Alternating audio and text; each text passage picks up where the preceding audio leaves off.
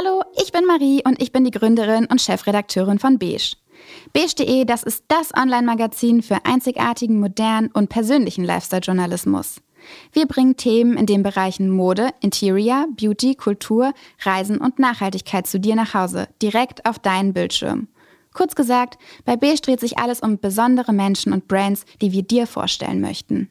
Jetzt sind wir zurück aus der Pause mit dem ersten Design-Podcast Deutschlands und haben uns wieder das Unternehmen an die Seite geholt, das sich bestens mit Interior auskennt. Made.com. Made.com ist ein britischer Designshop, bei dem ihr über 5000 Möbel und Interior-Accessoires online finden könnt. Neben dem Onlineshop gibt es sieben Showrooms, zwei davon in Hamburg und Berlin, in denen ihr euch viele Produkte ansehen, anfassen und probesitzen könnt. Made.com liefert euch also das Design nach Hause und ich mache es mit unseren tollen GästInnen hörbar. Los geht's! Hallo und herzlich willkommen zu einer neuen Folge von Besprochen.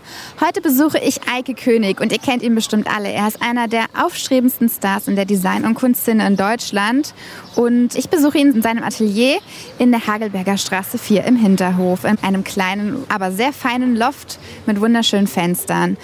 Ja, ich bespreche mit Eike heute ganz viele Themen, unter anderem Investment Pieces, aber eben auch seinen Werdegang zur Kunst und seine Einschätzung, wie äh, Kommerzialisierung von Kunst funktioniert. Ich kann euch nur sagen, er hat sehr, sehr, sehr viel zu erzählen und schaut doch einfach mal bei Instagram auf Eike König vorbei, dann seht ihr dort auch seine Werke, von denen er teilweise erzählt. Ja, wir gehen jetzt rein, kommt mit.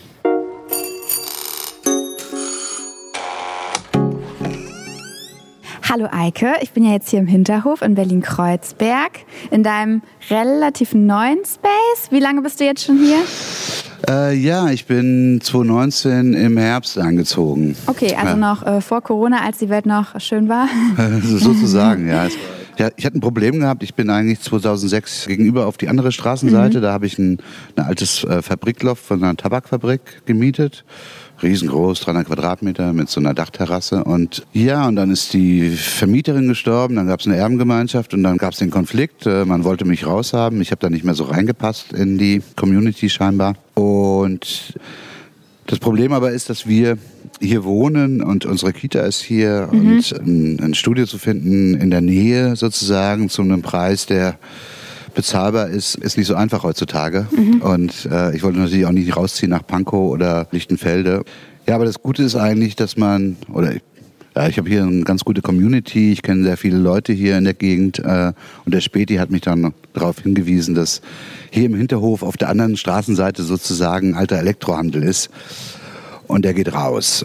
Und dann habe ich gesagt, oh super. Und dann hat er mich an der Hand genommen und hat gesagt, wir gehen da gleich mal rüber und fragen ihn. Mhm. Und dann sind wir hier rein und dann habe ich den Space gesehen und ich so, wow. Und dann hat der Herr gesagt, ja, ähm, in zwei Wochen ist er hier draußen. Mhm. Und dann habe ich die Vermieterin kontaktiert. Es gehört noch wirklich einer Person und keiner Investmentgesellschaft oder sowas oder kein keiner Gruppe an Menschen. Die Frau hat hier gelebt. Das ist die alte Schreinerei von ihrem Vater. Mhm. Und ja, und innerhalb von einer Woche hatte ich den Vertrag und dann bin ich hier eingezogen sozusagen in die andere Straßenseite. Das war bestimmt der schönste Umzug deines Lebens, oder? Einmal alles nur rübertragen. äh, ja, nee. Das Problem natürlich bei, äh, wenn du von 300 Quadratmeter auf 150 runtergehst, dann ist einfach weniger als die Hälfte an, an Space und deswegen musste ich mir noch ein Lager mieten. Ah, okay. Ich habe noch ein Lager in Schöneberg.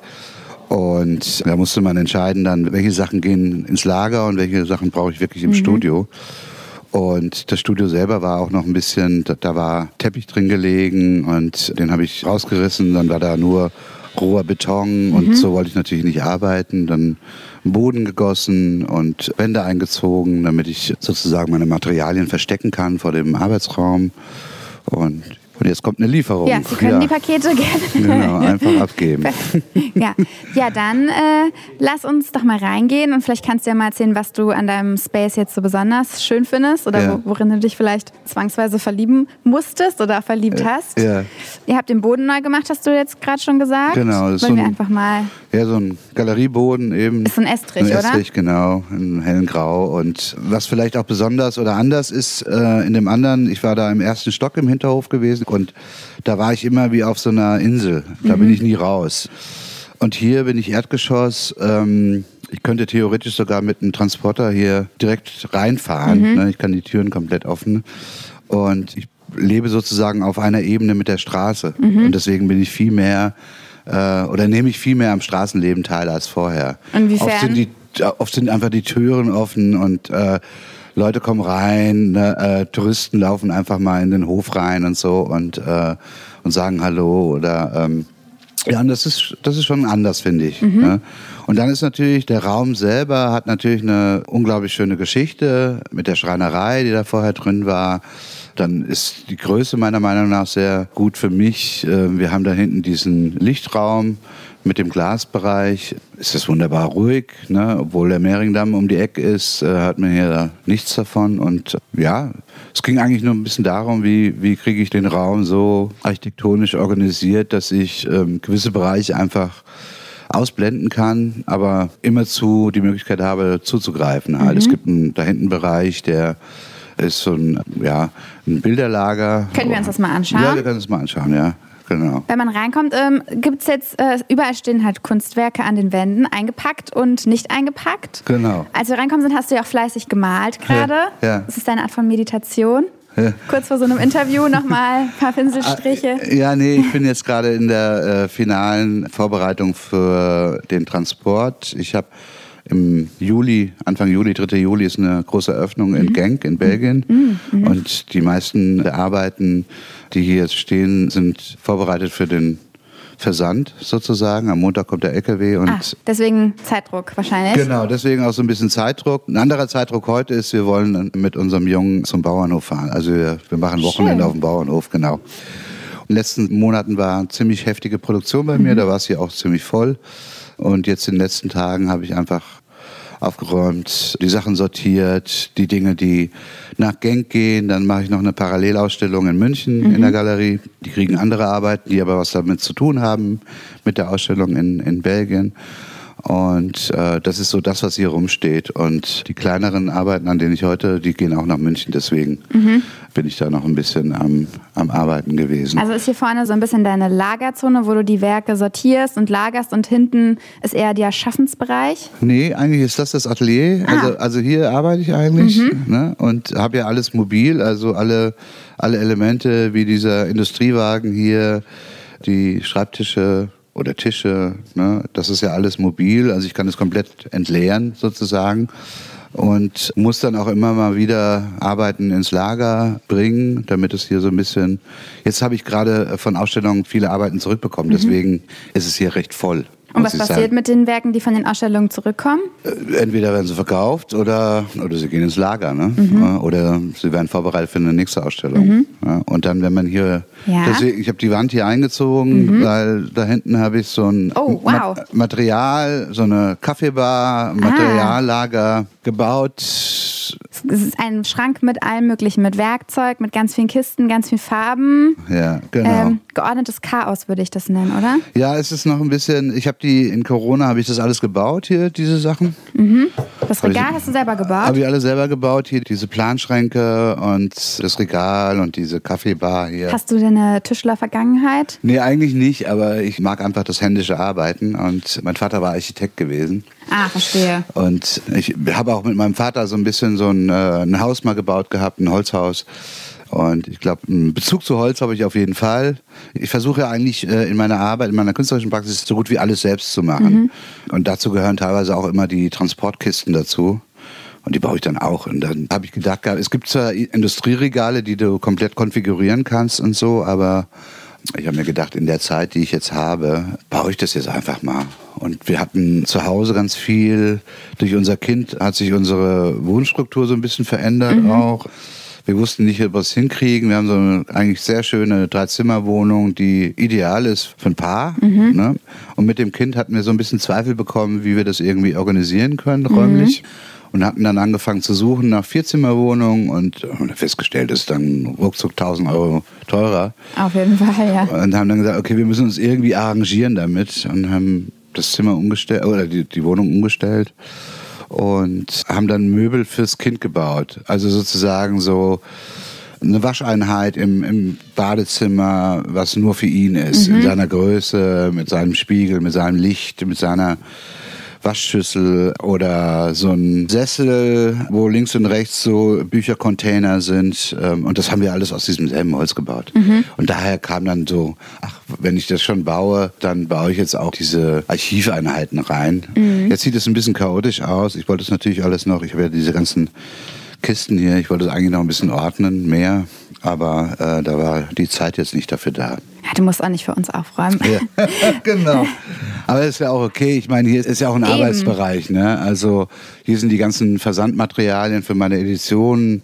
Die verpackt ihr auch alle hier ähm, genau. und verschickt die alle selber per Hand. Genau. Der Sami, das äh, mhm. mein Mitarbeiter, der macht sozusagen den ganzen Distribution. Genau. Dann haben wir hier diese schöne Durchreiche. Ich weiß auch nicht. Ein Lichthof. Genau. Oder? Da ist der Lichthof. Dieses äh, Glasdach. Und ein äh, großer Schreibtisch mit drei Monitoren und ein großer Perserteppich auf dem. Genau, Boden. das ist so ein alter Eames-Konferenztisch.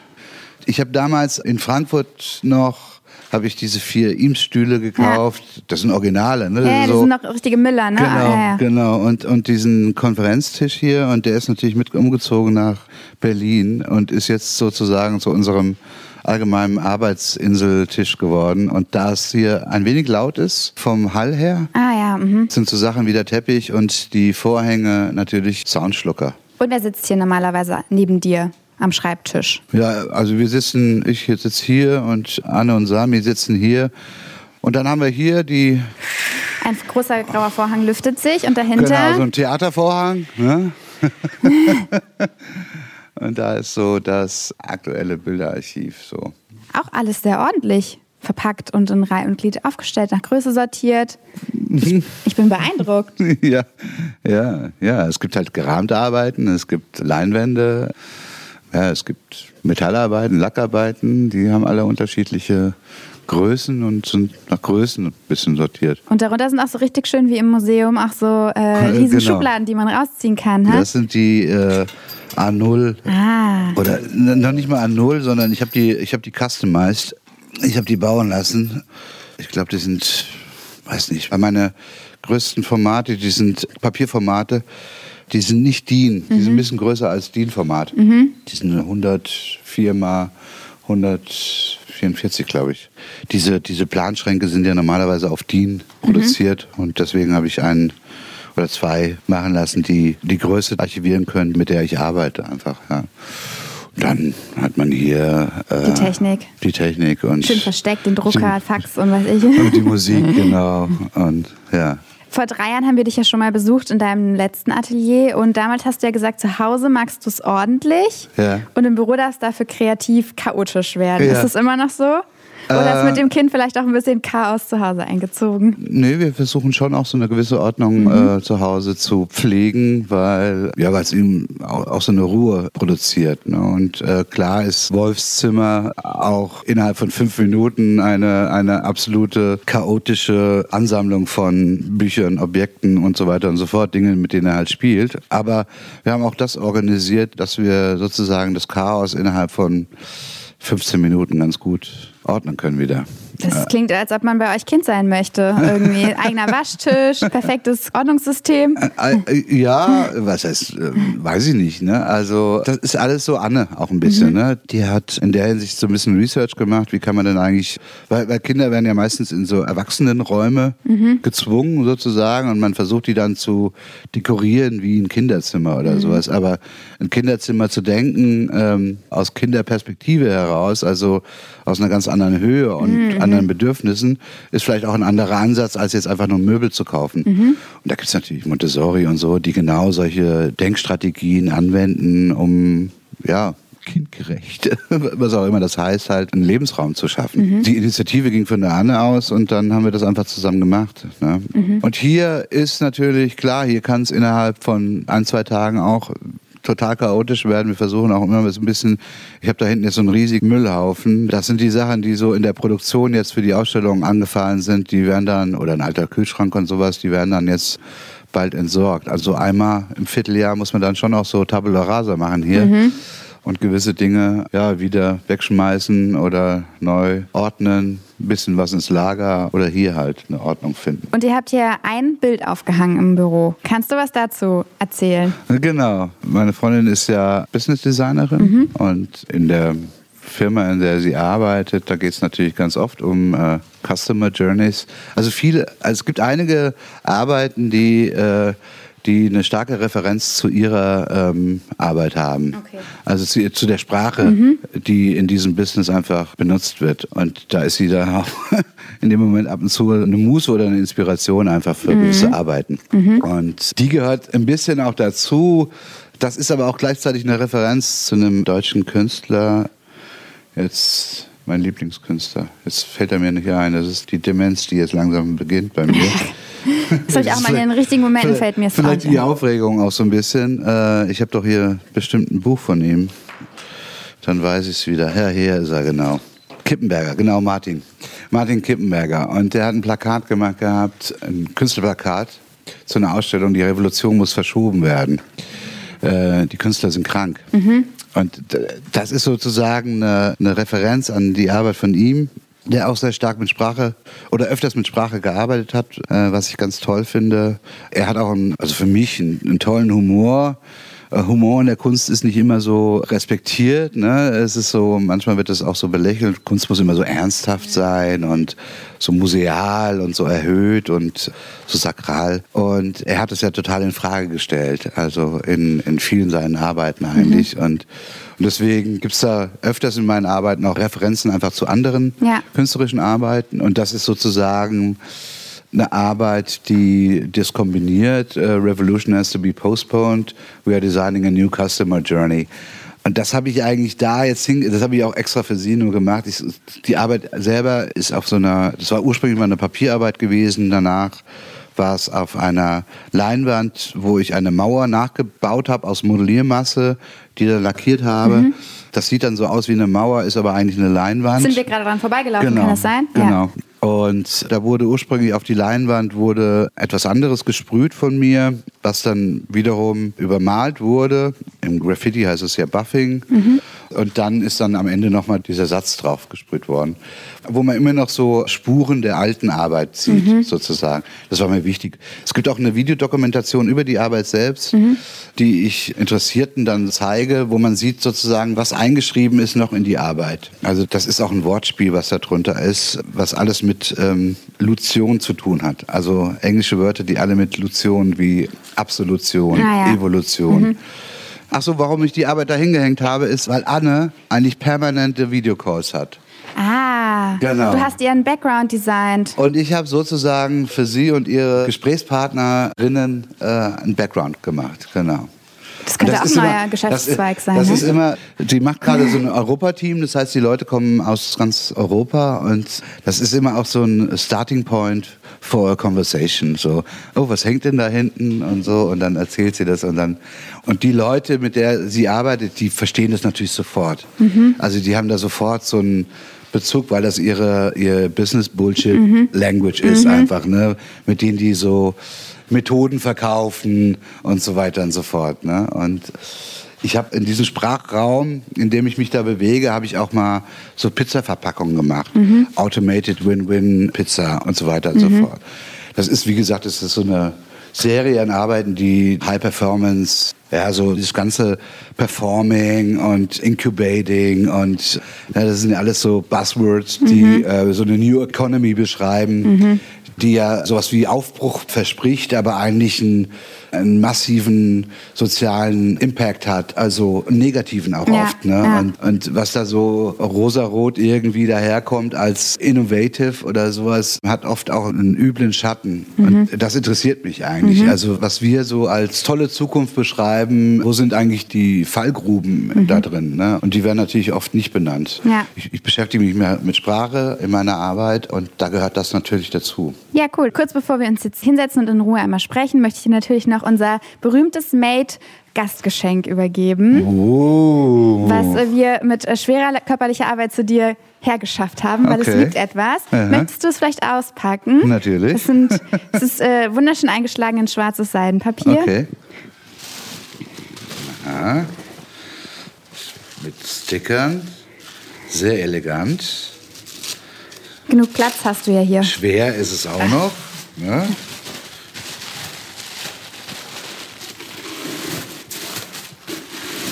Tonarbeiten, würde ich sagen. Oh, wow. Oh, cool. Ah, das ist nice. Wow, klasse. Ja, toll. Super. Ich hoffe, Ja, die- sie äh, gefallen dir. Und, äh, Ja, die sind toll. Hier ist ja noch keine Pflanze in deinem Büro, oder? Ja, ich glaube, ich hatte eine Pflanze gehabt damals in äh, unserem Büro und äh, die haben wir dann beim Auszug auch entsorgt sozusagen. Das war ein toter Baum, ne? der stand da, eine tote Palme sozusagen.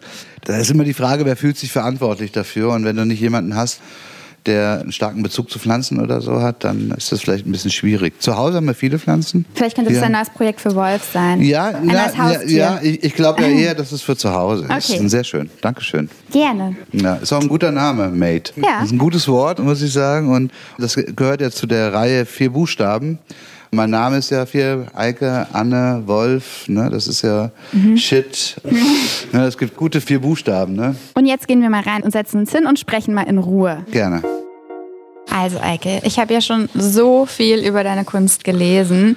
Und um jetzt mal zu zitieren, die anderen Journalisten, die über dich geschrieben haben, haben dich konzeptionell, emotional, visuell, spielerisch, bewusst, kritisch, provokativ genannt. Wie würdest du denn selber deine Kunst beschreiben? Ja, ich vermeide ja eigentlich über meine eigene Arbeit zu reden, weil ich ja auch so ein bisschen mit dem Deutungsraum sozusagen arbeite, also dass die Arbeit interpretiert und gelesen werden kann aus einer ganz persönlichen Perspektive, mit einer ganz persönlichen Biografie oder im gewissen Kontext eben. Und deswegen ist die auch so formuliert oder gestaltet, dass sie eben nicht eindeutig sein soll, sondern eben mehrdeutig. Und was Leute schreiben, das schreiben die eben. Ne? Das ist so, ja, ich finde es immer auch ein bisschen lustig, weil, ja, ich, ich persönlich würde sie, wie gesagt, gar nicht versuchen einzuordnen. Unsere Welt besteht ja aus Begriffen, ne? so der Stuhl ist der Stuhl und der Tisch ist der Tisch und eben nicht der Tisch ist das äh, Bad. Ne, Und dadurch, dass wir den Dingen eben einen Begriff geben oder einen Namen geben, wird er vielleicht auch für uns Realität oder begreifbar. Und dieser Versuch, äh, sozusagen mich einzuordnen oder mich zu beschreiben, finde ich erstmal grundsätzlich toll, ne? dass Leute sich damit beschäftigen und eben auf der Suche sind nach, nach Begriffen, die das irgendwie beschreiben könnten. Aber, aber ich selber für mich hat das nicht so eine Bedeutung. Manchmal ist man durch den Versuch auch einfach daneben. Und deswegen will ich das gar nicht so an mich rankommen lassen, dass ich dann anfange, konzeptionell, also was ist nicht konzeptionell irgendwie, ne? Das klingt immer nur so, also konzeptionelle Kunst, das ist immer so sehr stark intellektualisiert und man braucht irgendwie einen gewissen Hintergrund und ein gewisses Wissen, um überhaupt diese Arbeit dann verstehen zu können. Und das ist natürlich, ja, ist ein wichtiger Bereich in der Kunst. Gleichzeitig grenzt das natürlich auch ganz viele Menschen aus. Und ich versuche eigentlich eher mit meiner Arbeit eben nicht das elitäre, kunstinteressierte, intellektuelle, keine Ahnung, Bürgertum anzusprechen oder so, sondern die Arbeiten sollen eigentlich gelesen werden, gelesen werden können von allen sozusagen. Und da äh, nähere ich mich dann eher persönlich der Popkultur, also nicht der Hochkultur, die sozusagen eine, eine Grenze zieht, die auch sehr privilegiert ist und die davon abhängt, ja, in welcher Situation du geboren wurdest und welche Möglichkeiten du hast, hattest, dich ausbilden zu lassen. Und die Popkultur hat ja damit auch ganz stark gebrochen. Ne? Also sie spricht eben über die Musik einfach ganz, ganz viele Menschen an. Und die wird immer belächelt so ein bisschen von der Hochkultur. Dabei hat die Popkultur meiner Meinung nach viel größeren Einfluss als die Museumselite da. Ne? Das ist ja auch alles wahnsinnig stark kontrolliert. Das sind Netzwerke, das sind ja mächtige Personen, die da auch das Sagen haben und, und die bestimmen, was sozusagen zur Hochkultur gehört und was eben nicht. Ne? Und das fand ich schon immer auch einen lächerlichen Versuch, eigentlich da eine Grenze zu ziehen. Und deswegen finde ich die Popkultur, ich komme ja auch aus der Popkultur, mhm. ich habe Grafik für Musik gemacht. Aber ich, ich mag natürlich auch diese Reibung zwischen Pop und Hochkultur auch. Ne? Stelle ich mir aber auch wahnsinnig schwierig vor, weil du stellst ja auch in Galerien aus. Wie schafft man es denn dann trotzdem noch für eine breite Masse zugänglich zu bleiben? Also was sind deine Vertriebskanäle, die quasi nicht nur die Elite ansprechen? Ja, vielleicht hole ich auch andere Leute in die Galerien rein, die vorher da nicht reingegangen mhm. wären. Ich habe ja solche eine Galerie in München, die jetzt nicht unbedingt zu, also wo ich nicht unbedingt ins Portfolio passen würde. Ne? Eher klassische Kunst, äh, Malerei mhm. oder Skulptur. Und da bin ich dann plötzlich so eine junge Generation, obwohl ich nicht unbedingt jung bin, aber mit der Arbeit selbst, die vielleicht eher aus dem Digitalen kommt und Sprache nochmal anders untersucht. Und in dem Moment, weil ich natürlich auch den biografischen Hintergrund habe, ein ziemlich bekanntes Studio im Grafikdesign, also im Angewandten zu haben, kommen natürlich andere Leute in die Galerie als normalerweise. Ich mache aber auch Geschichten wie, es gibt so einen Shop in Hamburg, der eigentlich so kuratierte, ähm, Matter Hamburg heißt der, kuratierte Objekte verkauft. Mhm. Und da habe ich so eine Art ja, Bilderreihe, Konsumkritik und so weiter und so fort reingehängt. Und ich finde eigentlich diesen Dialog total spannend. Eigentlich ist das ein Shop, dafür, dafür da ist irgendwie, dass man schöne Dinge kauft, die man nicht unbedingt braucht. Und dann hängen da mal meine Bilder. Und das finde ich eigentlich noch spannender eigentlich, weil die Leute, die da shoppen gehen, eigentlich nicht mit der Idee da reingehen, mit Kunst äh, in Anführungszeichen konfrontiert zu werden. Mhm. Ja. Und solche Momente finde ich eigentlich auch ganz spannend. Das, äh, da reibt sich ja auch dann die Kunst und Design so ein bisschen aneinander. Ja. Na, das ist ja auch in der Kunstszene eine große Thematik. Was ist eigentlich Design? Was ist eigentlich Kunst? Ja. Beide finden sich gegenseitig, glaube ich, nicht so cool, aber man kann es auch nicht trennen irgendwie. Was sagst du dazu? Ja, das ist auch so ein, ja, auch ein Versuch von so einem sehr erfolgreichen Ökosystem, sich abzugrenzen das ist auf jeden Fall künstlich, diese Grenze. Und wie alle Grenzen, außer natürliche Grenzen, ne, sind sie komplett konstruiert. Und so hat sich die Kunst da auch abgrenzen wollen vom Angewandten, was ja bezahlt ist und was eine kommerzielle Absicht hat. Und dabei ist der Kunstmarkt genauso. Mhm.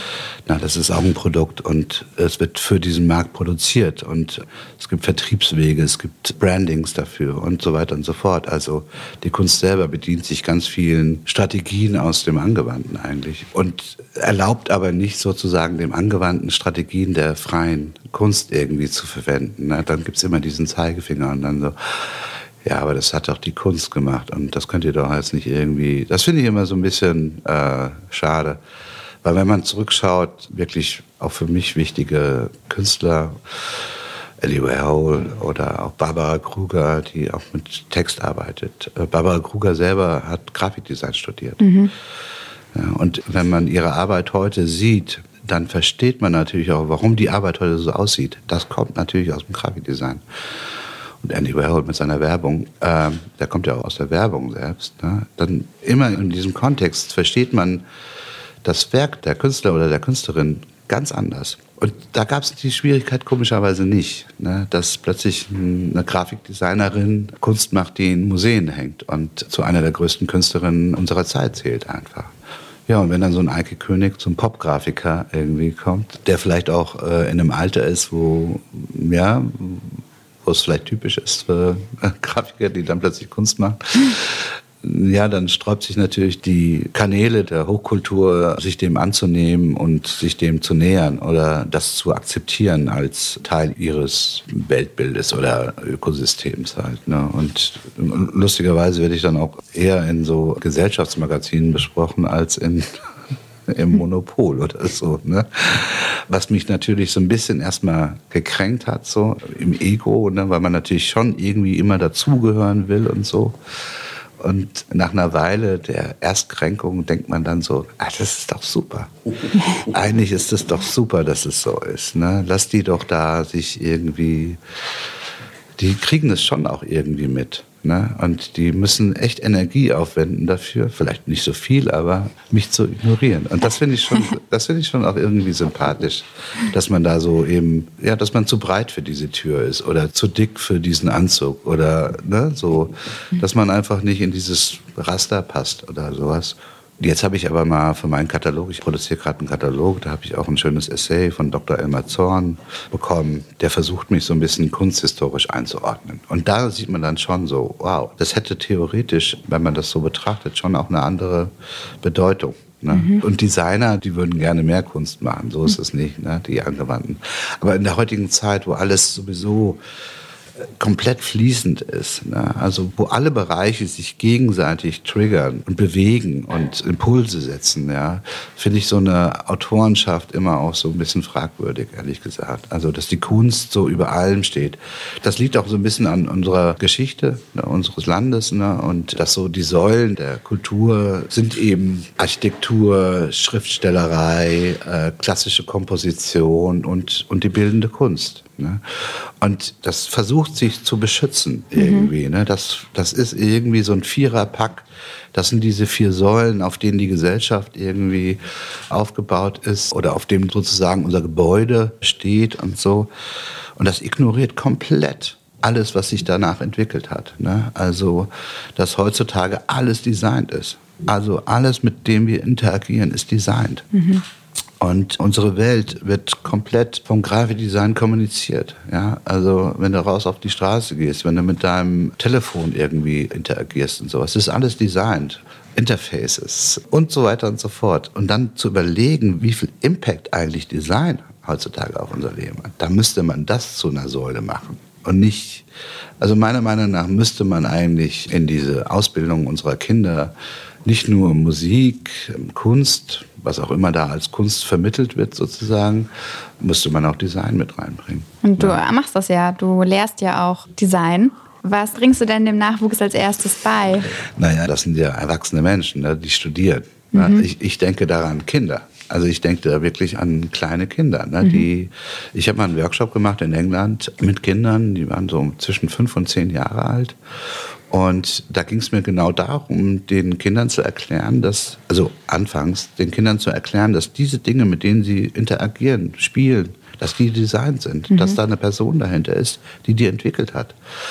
Und das hat denen total die Augen geöffnet. Also, dass das nicht einfach nur Dinge sind, die da sowieso da sind, sondern dass das irgendwie, dass da ein Beruf dahinter steht. Wie der Bäcker oder die Bäckerin und ne, der Kindergärtner oder die Lehrerin oder was, ne, das sind alles Berufe.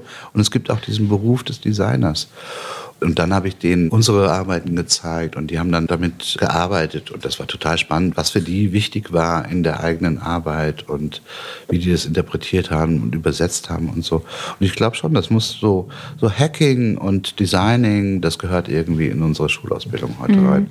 Und ich komme ja dann später, die sind dann 18, 19, 20, 21, 22 haben eine schulische Ausbildung in Kunst gehabt, die oft ja immer noch ein sehr traditionelles Denken von Kunst vermittelt. Ne?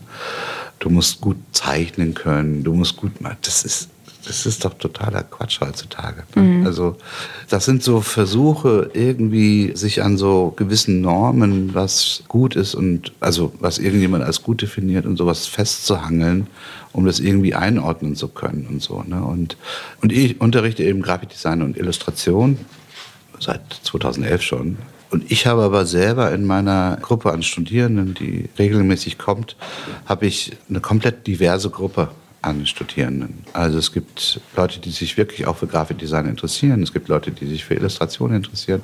Es gibt aber auch Leute, die malen. Es gibt Leute, die Bildhauer. Es gibt Leute, die machen Musik oder schreiben Texte. Ich fand immer schon die Idee einer diversen Gruppe viel fruchtbarer und reibungsintensiver, als wenn ich eine Blase schaffe von Leuten, die ähnliche Interessen haben weil dann auch die Gefahr besteht, dass diese Leute sich so weit beeinflussen in ihren Meinungen und Stilistiken, dass sie irgendwann zu so einer Art, ja, die machen dann alles selber. Mhm. Ja. Und da habe ich immer versucht, total dagegen zu arbeiten. Und deswegen, jemand, der sich für Malerei interessiert, der hat eine andere Perspektive auf dieselbe Frage. Also, und jemand, der mit einem Raum arbeitet, als Bildhauer oder Bildhauerin oder so, geht da auch anders ran als jetzt ein Grafikdesigner. Mhm. Und das fand ich schon immer, diesen Diskurs zwischen diesen unterschiedlichen Interessen, fand ich schon immer viel spannender. Und deswegen mache ich das so. Ne? Und ist es nicht auch eine wahnsinnige Herausforderung, so viele verschiedene Genres zu unterrichten? Ich äh, ermutige sie ja, oder nicht ermutigen, sondern ich sage auch immer, sie sollen auch zu der Malerei gehen. Ne? Mhm. Also um sich da einfach nochmal ein komplettes Feedback aus so einer Expertise heraus. Ja, ja. Mir geht es eigentlich eher darum, dass ich den Studierenden auch vermitteln möchte, dass sie haben vielleicht angefangen, Grafikdesign zu studieren, sie müssen aber kein Grafikdesigner werden. Diese Zeit in der Universität ist auch eine Zeit der Findung, eine Zeit der Infragestellung, eine Zeit der, ja, wer bin ich überhaupt und was interessiert mich, was sind meine Stärken, was sind meine Schwächen. Und wenn du plötzlich entdeckst, dass das Schreiben eigentlich eine totale Passion in dir ist und dass du da vielleicht auch ein Talent hast, was du jetzt entdeckt hast oder sowas, dann solltest du schreiben. Und wenn du entdeckst, dass du malst, ja, dann vergiss doch dieses Grafikdesign. Ne? Wir leben ja in einer solch luxuriösen Situation heutzutage, dass wir das entscheiden können mhm. auch. Ne? Und wir machen noch Diplom. Wir sind einer der wenigen Hochschulen in Deutschland, die Diplom machen. Wenn du Bachelor oder Master machst, dann bist du schon sehr stark, dann machst du einen Bachelor in Grafikdesign oder einen Bachelor in Illustration. Und das killt eine Menge Möglichkeiten. Mhm. Und deswegen bin ich natürlich auch sehr froh über diesen Freiraum, den wir haben, dass eben ich bin in einem anderen Gebäude von der Hochschule. Da ist eben die Malerei drin, da ist die Bildhauerei drin, da ist konzeptionelle Raumkunst, da ist unten die Holzwerkstatt und die Keramik drin und da bin ich dann und Performance ist auch drin und ich bin dann drin mit Grafikdesign, Illustration und so will ich das auch positionieren. Ich will eigentlich keine klassischen Grafikdesigner ausbilden mhm. oder Illustratoren, sondern ich will ja, vielleicht auch einfach kritische Bürgerinnen, die eben in der Schnittstelle zwischen Kunst und angewandt irgendwie forschen und Dinge machen, die in beiden Bereichen auch irgendwie eine Relevanz erzeugen können. Ne? Und so sehe ich mich ja genauso. Ich mache ja trotzdem immer noch angewandte Arbeiten. Ich sehe das aber auch nicht als Makel meiner Arbeit. Ne? Also es gibt immer noch dieses Bild von, der Künstler muss komplett, das ist ja auch eine Romantisierung von diesem Künstlerbild. Ne? Das ist so, eine, so ein Freigeist ist. Aus sich heraus schafft sowieso keiner mehr was. Wir sind permanent irgendwie, stehen wir unter Einfluss von Eindrücken. Das heißt, wir sind eigentlich nur noch wir sind wie so eine Espressomaschine oder so. Ne? Da kommt was rein und dann kommt irgendwie da unten eine Essenz raus oder so. Aber wir übersetzen das ja, was uns mhm. umgibt. Ne? Von daher, das ist ja auch gut, dass es andere Hochschulen gibt, die wirklich speziell junge Menschen ausbilden in diesem Bereich. Ne? Da bin ich aber auch so ein bisschen so kritisch der Zukunft gegenüber. Ich sage eben auch, dass diese ganzen Methoden, die die jungen Menschen heute lernen, wie Grafikdesign funktioniert, also diese ganzen, was ist Typografie, wie entwickelt man ein Textbildraster, wie gestaltet man ein Buch oder ein Plakat und sowas, das machen Maschinen jetzt, bald, jetzt schon. Wir veröffentlichen jeden Tag Grafikdesign. Und es gibt ein World Wide Web, Internet, das Internet. Das ist sozusagen ein riesiges Archiv an zeitgenössischem Grafikdesign. Und das brauchst du nur eine AI füttern und dann lernt die das, wie das geht. Ne? Und das macht die dann. Ne? Genauso, was wir mögen, sozusagen, anhand von Tumblr und Facebook und Instagram, ne? wo die meisten Likes sind. Da kann man analysieren, dass die und die Farbe, die am meisten geliked wird und die und die mhm. Schrifttype und äh, die und die Anordnung und so. Wir gehören ja dazu, sozusagen. Wir reduzieren ja alles, was existiert, auf das, was gemocht wird Ne? Das wird dann immer wieder republiziert und retweetet sozusagen halt. Ne? Und alles, was so extrem ist, findet woanders statt halt. Ne? Und ich bin ja immer der Meinung, dass wir genau die Extreme brauchen. Das, was eben wie weh tut. Also und vielleicht nur ganz wenigen Menschen gefällt. Ne? Weil so kommen wir auch nur voran. Ja, das ist, wie sich Geschmack entwickelt, auch im Mund. Ne? Dass die extremen Geschmäcke erstmal eine gewisse Abneigung entwickeln und erst über die Annäherung sozusagen dann auch so eine Liebe zu diesem Geschmack entstehen kann. Das ist in der Musik genauso. Ne? Jazz kann wehtun erstmal, ne? wenn man das zuerst mal hört, ne? die Dissonanzen und so weiter und so fort. Und erst in der Auseinandersetzung damit entwickelt sich sozusagen auch ein Gefühl für die Qualität dieses Geschmacks oder dieser Musik oder diesem Rhythmus gegenüber halt. Ne? Und deswegen bin ich natürlich froh, dass ich da die Möglichkeit habe, eben vielleicht auch anders zu unterrichten. Ja, Unterricht ist ja heutzutage auch was anderes als ich vor 30 Jahren. Da waren die Professorinnen und Professorinnen waren sozusagen Heilige. Ne? Die sind ja geschwebt über der Erde. Ne? Und ihr, ihr Urteil war ja wie so ein Schwert. Ne? Das ist scheiße, was du machst. Das ist auch so gesagt worden damals. Mhm. Ne? Das ist scheiße. Werd doch Becker oder wer doch. Da war immer auch so eine Arroganz von oben herab, die man so spürte als Studierender. So. Und ich bin da total durchgefallen durch dieses Raster. Ne? Ich habe sehr schnell verstanden, wie das funktioniert, also wie man gute Noten kriegt sozusagen. Ne? Und wollte das Spiel aber nicht mitspielen. Und ich bin da auch öffentlich bloßgestellt worden vor den anderen Studierenden und so. Und das ist ja heutzutage anders. Und das ist auch gut so. Ne? Also sagst du niemandem mehr, ich glaube, du bist hier falsch, sondern du versuchst mit den Schülern oder Studentinnen zusammen zu entwickeln, wo ihr Weg vielleicht sein könnte. Wie kann ich mir das vorstellen? Gab es noch nie jemanden, wo du gedacht hast, oh mein Gott, was, was mache ich jetzt eigentlich hier mit dir? natürlich ist es auch mein Job, jemanden vielleicht darauf hinzuweisen, dass es andere Dinge gibt, die vielleicht besser werden für die Person. Ne? Wobei das natürlich auch immer eine Fremdeinschätzung ist. Also das ist ja, ne, ich bekomme ja auch nur einen ganz kleinen Teil von den Menschen mit. Aber es ist auch die Art und Weise, wie man jemandem etwas sagt. Ne? Man kann jemanden zerstören oder man kann jemanden kritisieren und begleiten. Mhm. Ne? Und das ist eine ganz andere Sache. Wenn ich mit Studierenden länger zusammenarbeite, kann es auch mal den Moment geben, wo man härter kritisiert, einfach weil man die Person kennt. Also weil man weiß, wie man wiederum die Person danach begleiten kann in dem Prozess. Klar, es gibt auch Aussteigerinnen bei mir, die ich dann auch total unterstütze. Also wo ich sage, ja, das ist doch gut, dass du das vielleicht nicht weiter studierst, sondern irgendwie was anderes machst mhm. halt. Ne? Und ja, und man merkt auch, dass einige studieren, weil ihre Eltern das wollen. Ne? Und dann kann man das auch mal irgendwie ansprechen. Ne? Mhm. Ne? Aber was ich sagen will, also ich habe ja nicht die Wahrheit in mir gespeichert, sondern alles, was für mich sozusagen sich richtig anfühlt oder falsch anfühlt, ist ja eine komplett subjektive Nummer. Und die hat was mit meiner Biografie zu tun, was ich sozusagen angenommen habe als Wahrheit und was ich irgendwie eben nicht annehme als Wahrheit. Und ich finde es viel spannender, wenn ich eine Arbeit sehe von einem Studierenden, die ich ästhetisch erstmal furchtbar finde und dann weiß ich nämlich, dass sie irgendetwas anspricht in mir, was eben nicht zu meinem Wohlfühlbereich mhm. gehört irgendwie. Und wenn ich mich dann im, im Dialog mit der Person irgendwie auseinandersetze über die Absicht sozusagen, wo kommt es eigentlich her und so, entsteht oft auch ein anderer Zugang zu der formalen Ästhetik. Ne? Und dann kann ich das wiederum total toll finden. Man urteilt zu schnell meiner Meinung nach heutzutage aus einer sehr, sehr, sehr eigenen Perspektive heraus. Und ich habe einfach über die Jahre gelernt, dass es immer, wenn man etwas verstehen will, wo man keinen Zugang zu hat oder sowas, da muss man sich dem öffnen. Da muss man dazuhören, da muss man da nachbohren, da muss man gucken, warum das so ist. Und oft verbirgt sich dann auch eine Begründung, die dann wiederum für dich glaubhaft und akzeptabel ist. Und dann kann ich dann auch sagen, so, jetzt verstehe ich, warum das so aussieht und das ist toll so. Mhm. Und dann habe ich wiederum was gelernt. Und deswegen ist für mich auch heutzutage Lehren eher ein Dialog also eher, ich, ich schaffe einen Raum, in dem sich diese Studierenden entwickeln können, trigger sie mit Fragen, bring sie vielleicht mit anderen Gedanken in Verbindung, damit sie sich eine eigene Meinung bilden können und eine Haltung entwickeln können und so. Aber ich bin jetzt nicht jemand, der sagt, das ist scheiße und das ist gut. Mhm.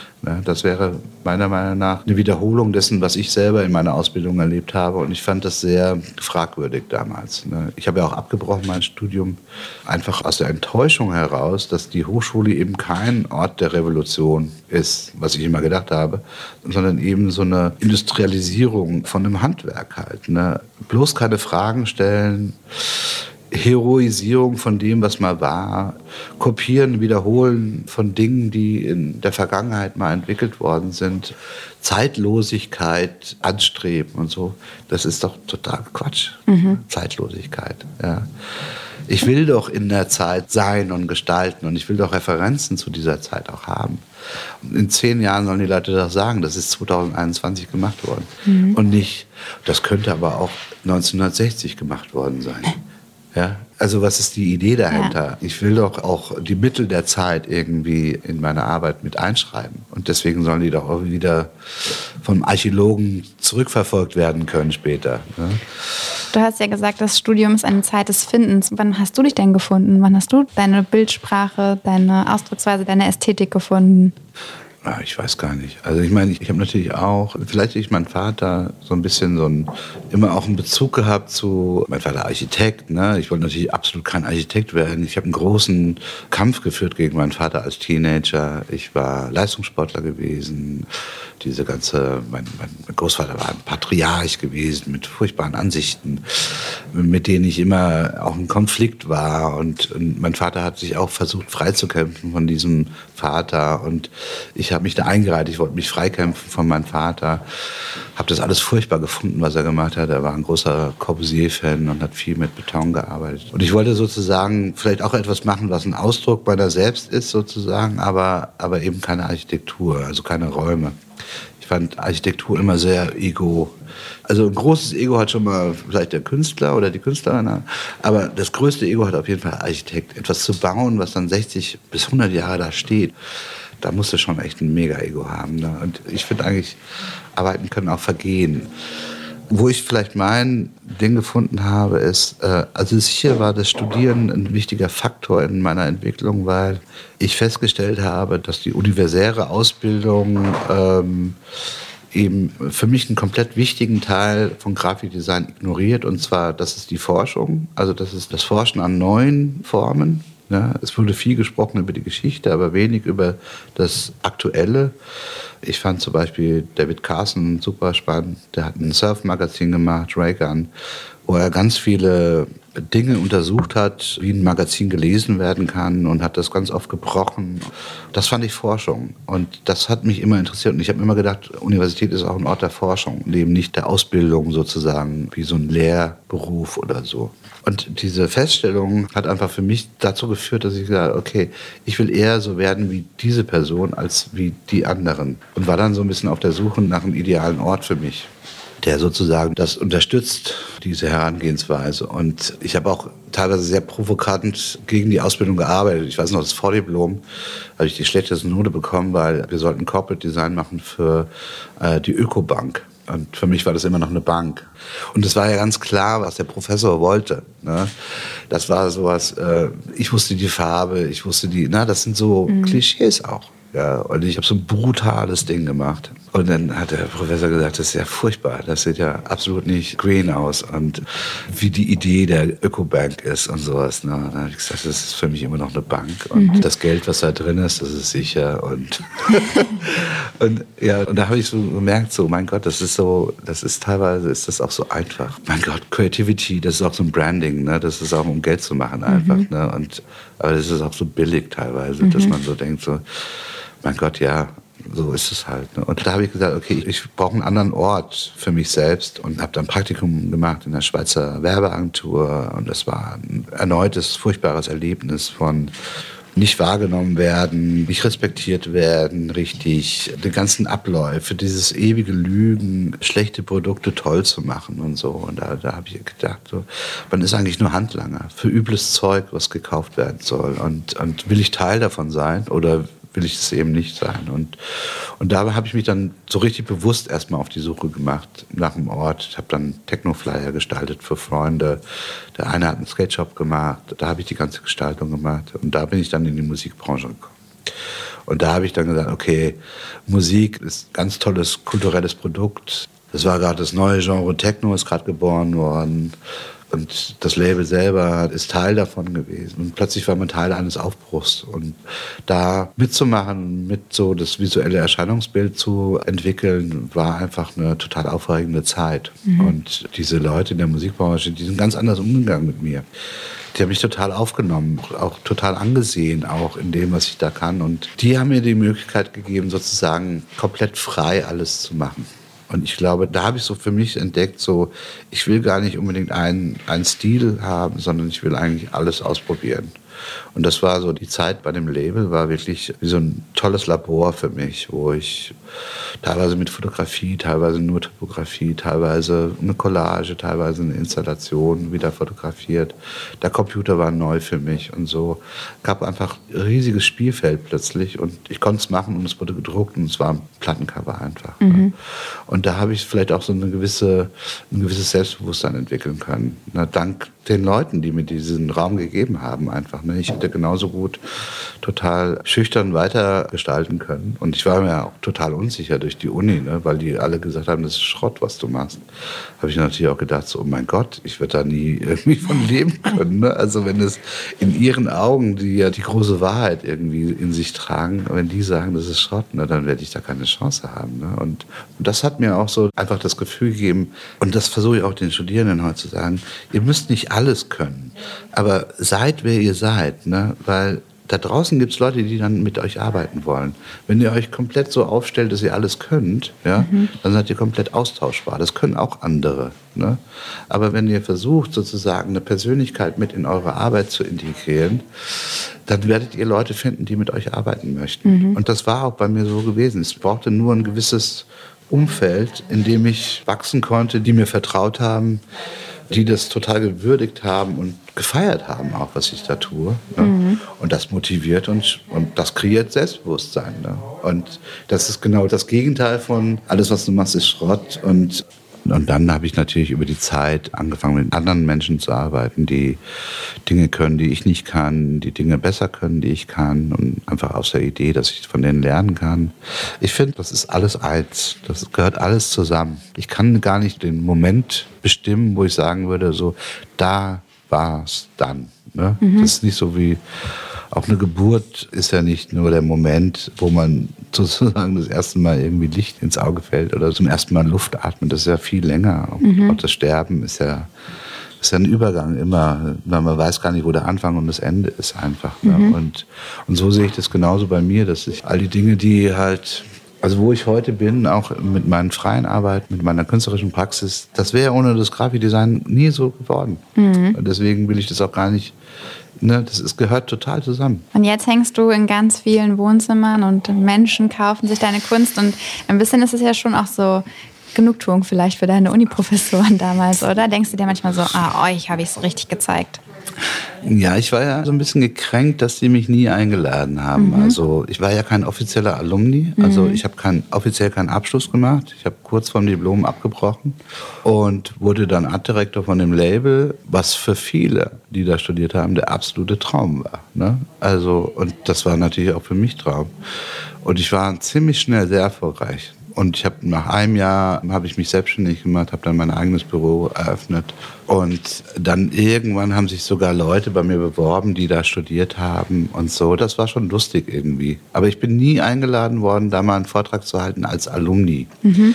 Und das hat mich so ein bisschen gekränkt, muss ich sagen. Und Studierende haben dann, ich weiß gar nicht, 15 Jahre später oder so, hat eine Gruppe von Studierenden, die aktuell da studiert, mich eingeladen zum Vortrag und dann bin ich natürlich auch total glücklich da hingefahren in die Mathildenhöhe nach Darmstadt und das Gebäude ist auch immer noch so, wie es damals war. Und das Problem war, dass keiner der Professoren mhm. und Professorinnen mehr am Haus war.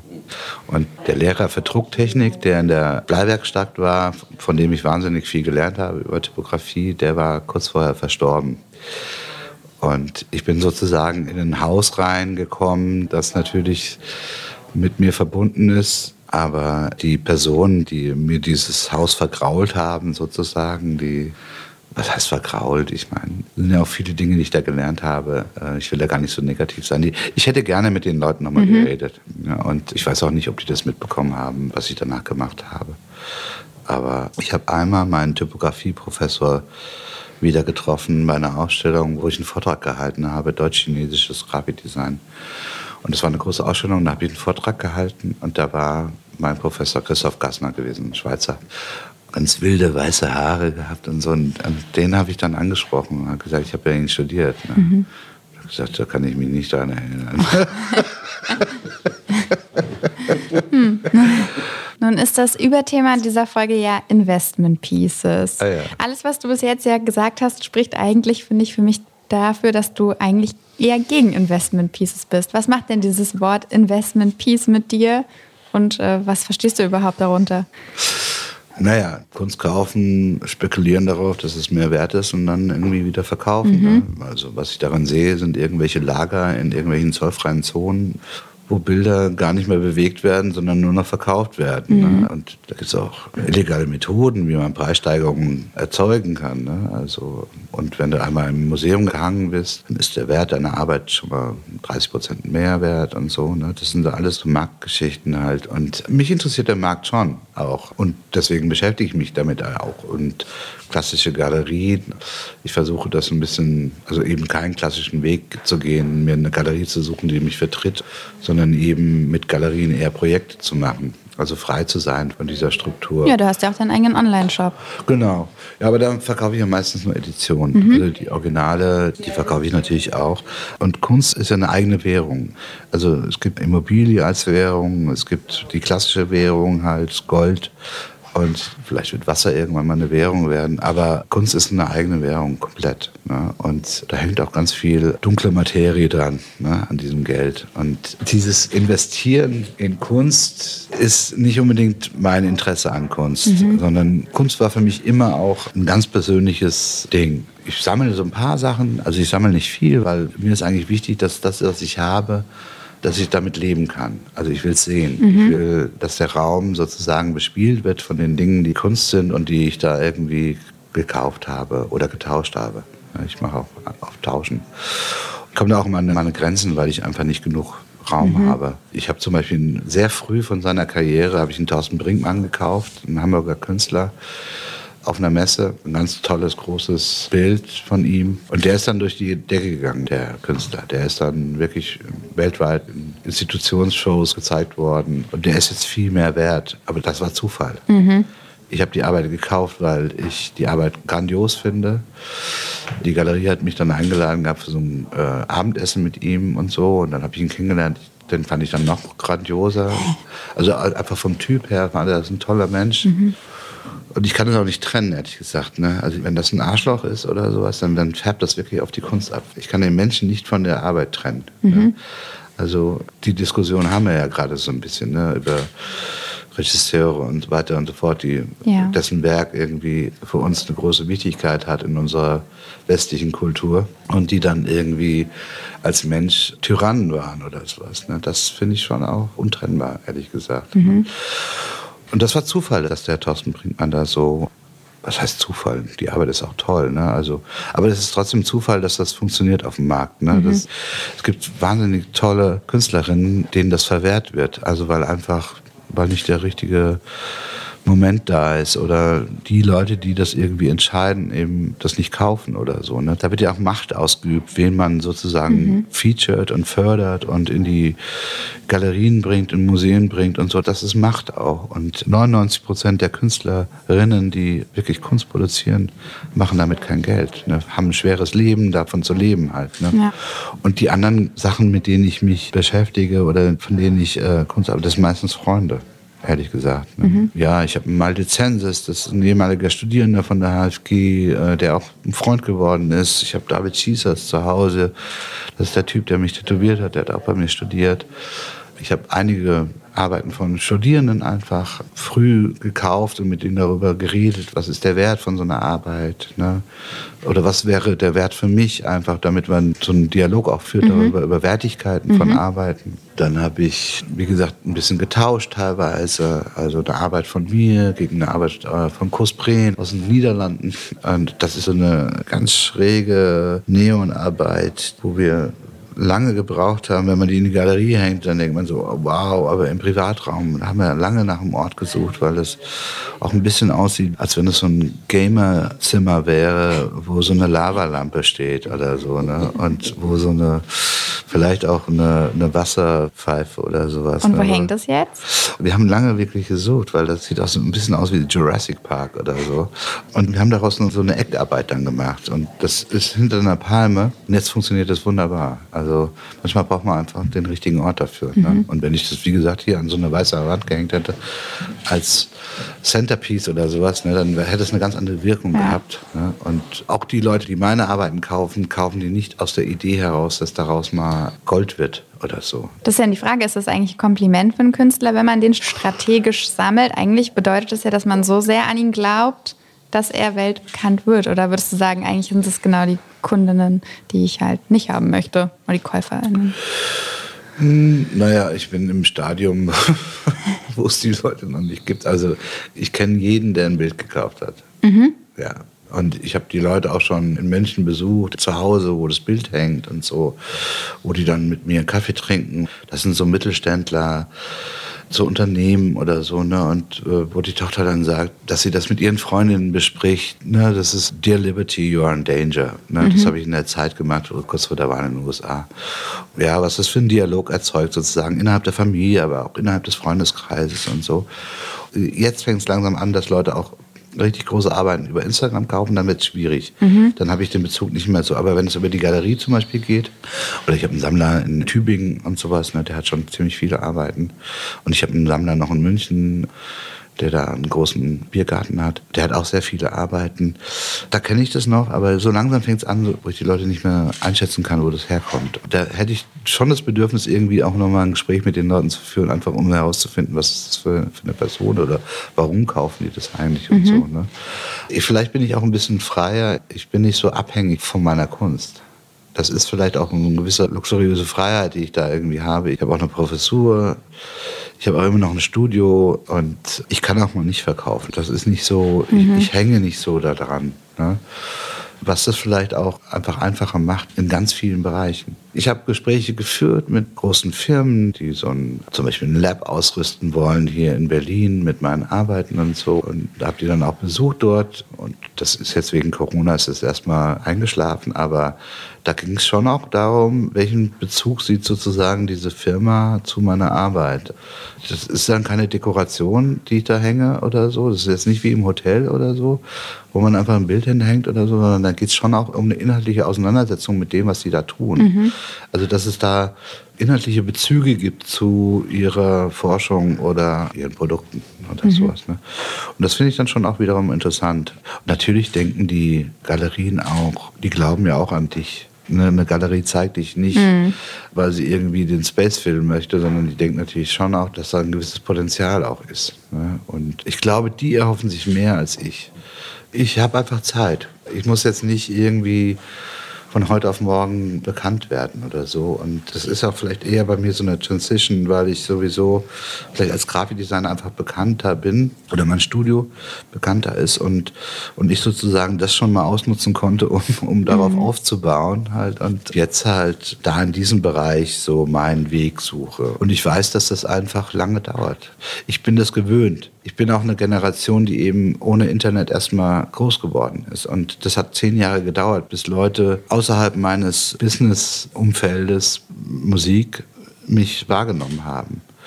Und erst dann sind andere Projekte gekommen. Ne? Also es sind dann Arbeiten einfach publiziert worden und dann weltweit distributed und dann hat irgendjemand in den USA das Buch gesehen und deswegen angefangen mit mir zu arbeiten. Und das war zehn Jahre, obwohl ich ich glaube 98 schon die erste Webseite hatte, aber wer hatte da Webseiten mhm. gehabt?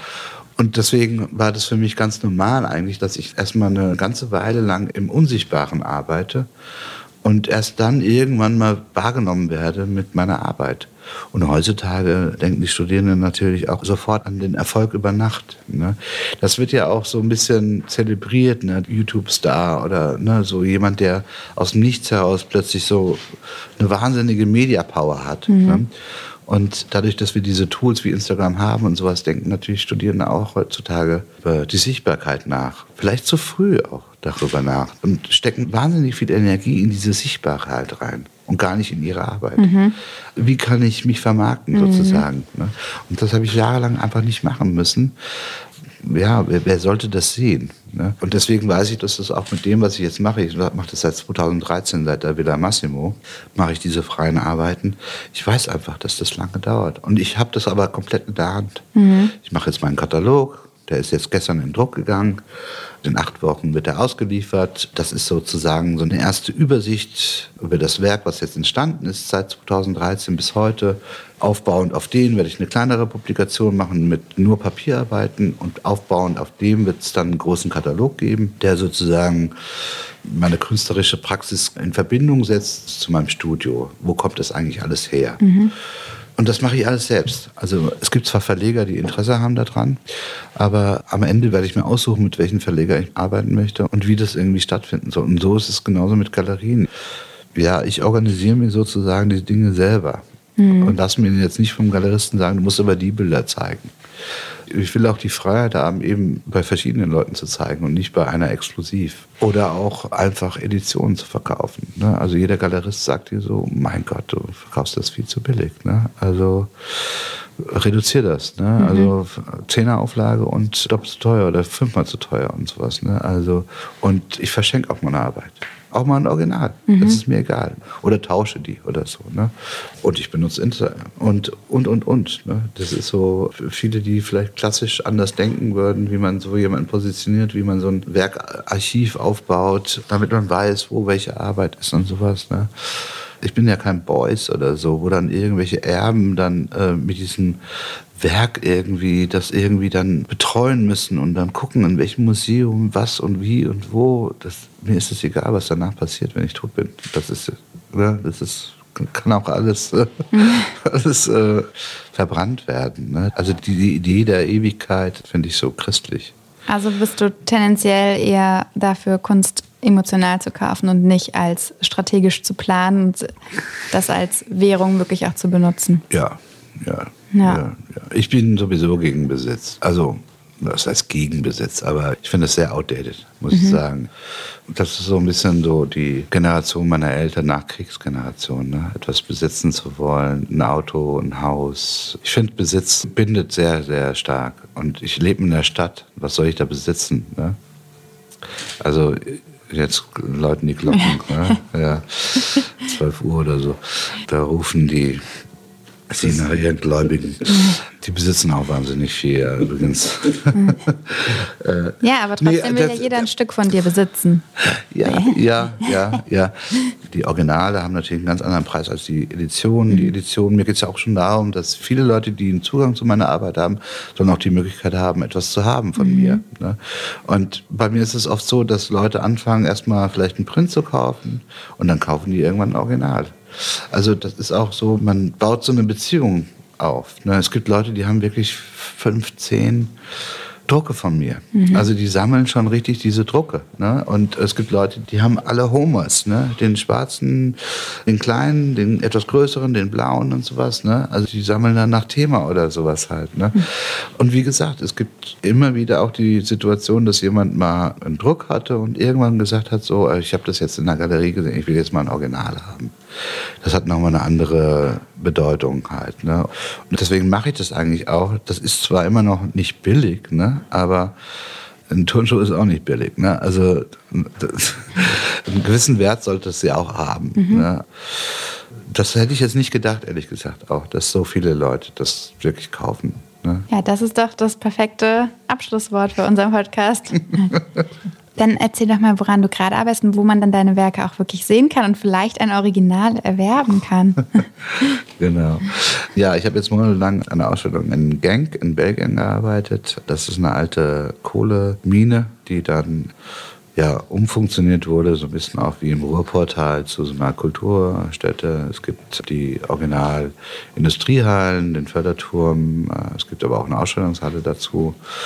Und einmal werde ich einen Raum bespielen dort in dieser Institution. Das ist der Maschinenraum, also wo diese ganzen Schaltelemente sind, wo aber auch so wie heißt das, Maschinen stehen.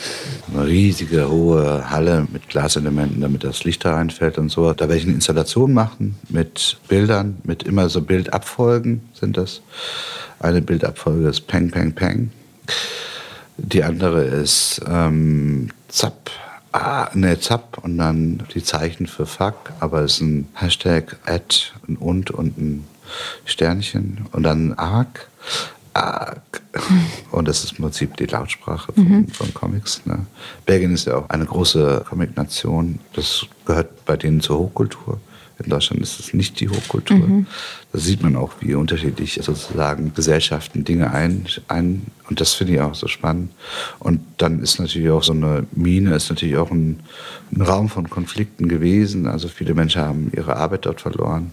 Gleichzeitig ist natürlich auch einfach die Kohle sehr fragwürdig heutzutage. Na, gleichzeitig war aber auch die Kohle wichtig, damit so eine Gesellschaft sich so weit technologisch entwickeln konnte, wo wir heute stehen und so. Und diese Reibung finde ich eigentlich ganz interessant. Deswegen habe ich da so eine Art Konflikt, der da stattgefunden haben kann oder sowas, werde ich da installieren in Comicsprache. Und dann gibt es noch in der Ausstellungshalle eine große, da sind so unterschiedliche Bildreihen, die ich da zeige. Unter anderem eine komplette Wand, die sich nur mit der Mauer beschäftigt und der Idee der Mauer, also dieses Private Property, dass man eine Mauer überhaupt erst baut, um etwas abzugrenzen, also seinen Besitz abzugrenzen gegenüber jemand anderen oder auch seinen Besitz zu beschützen. Und da spiele ich einfach mit unterschiedlichen Materialien. Ich habe so eine Geschichte, die ist auf Fliesen. Es wird eine, einen gefliesten Bereich geben, wo eine Arbeit von mir drauf ist. Und da wird ein Pissoir installiert äh, an dieser Fliesenwand sozusagen. Und das Pissoir ist aus der DDR. Mhm. Also das habe ich aus der, ist ein altes DDR-Pissoir. War nicht so einfach, das zu bekommen. Und das hat natürlich einen kleinen Hinweis auf Duchamp. Ne, ähm, mit seinem Pissoir, der, der, sozusagen das Pissoir ins Museum gebracht hat mhm. und dadurch der Kunst eine ganz andere Ebene nochmal geöffnet hat. Es gibt immer so kleine Referenzen bei mir. Es gibt noch eine andere ganz lustige Referenz zu Margrit bei mir, äh, zu der Arbeit mit der Pfeife.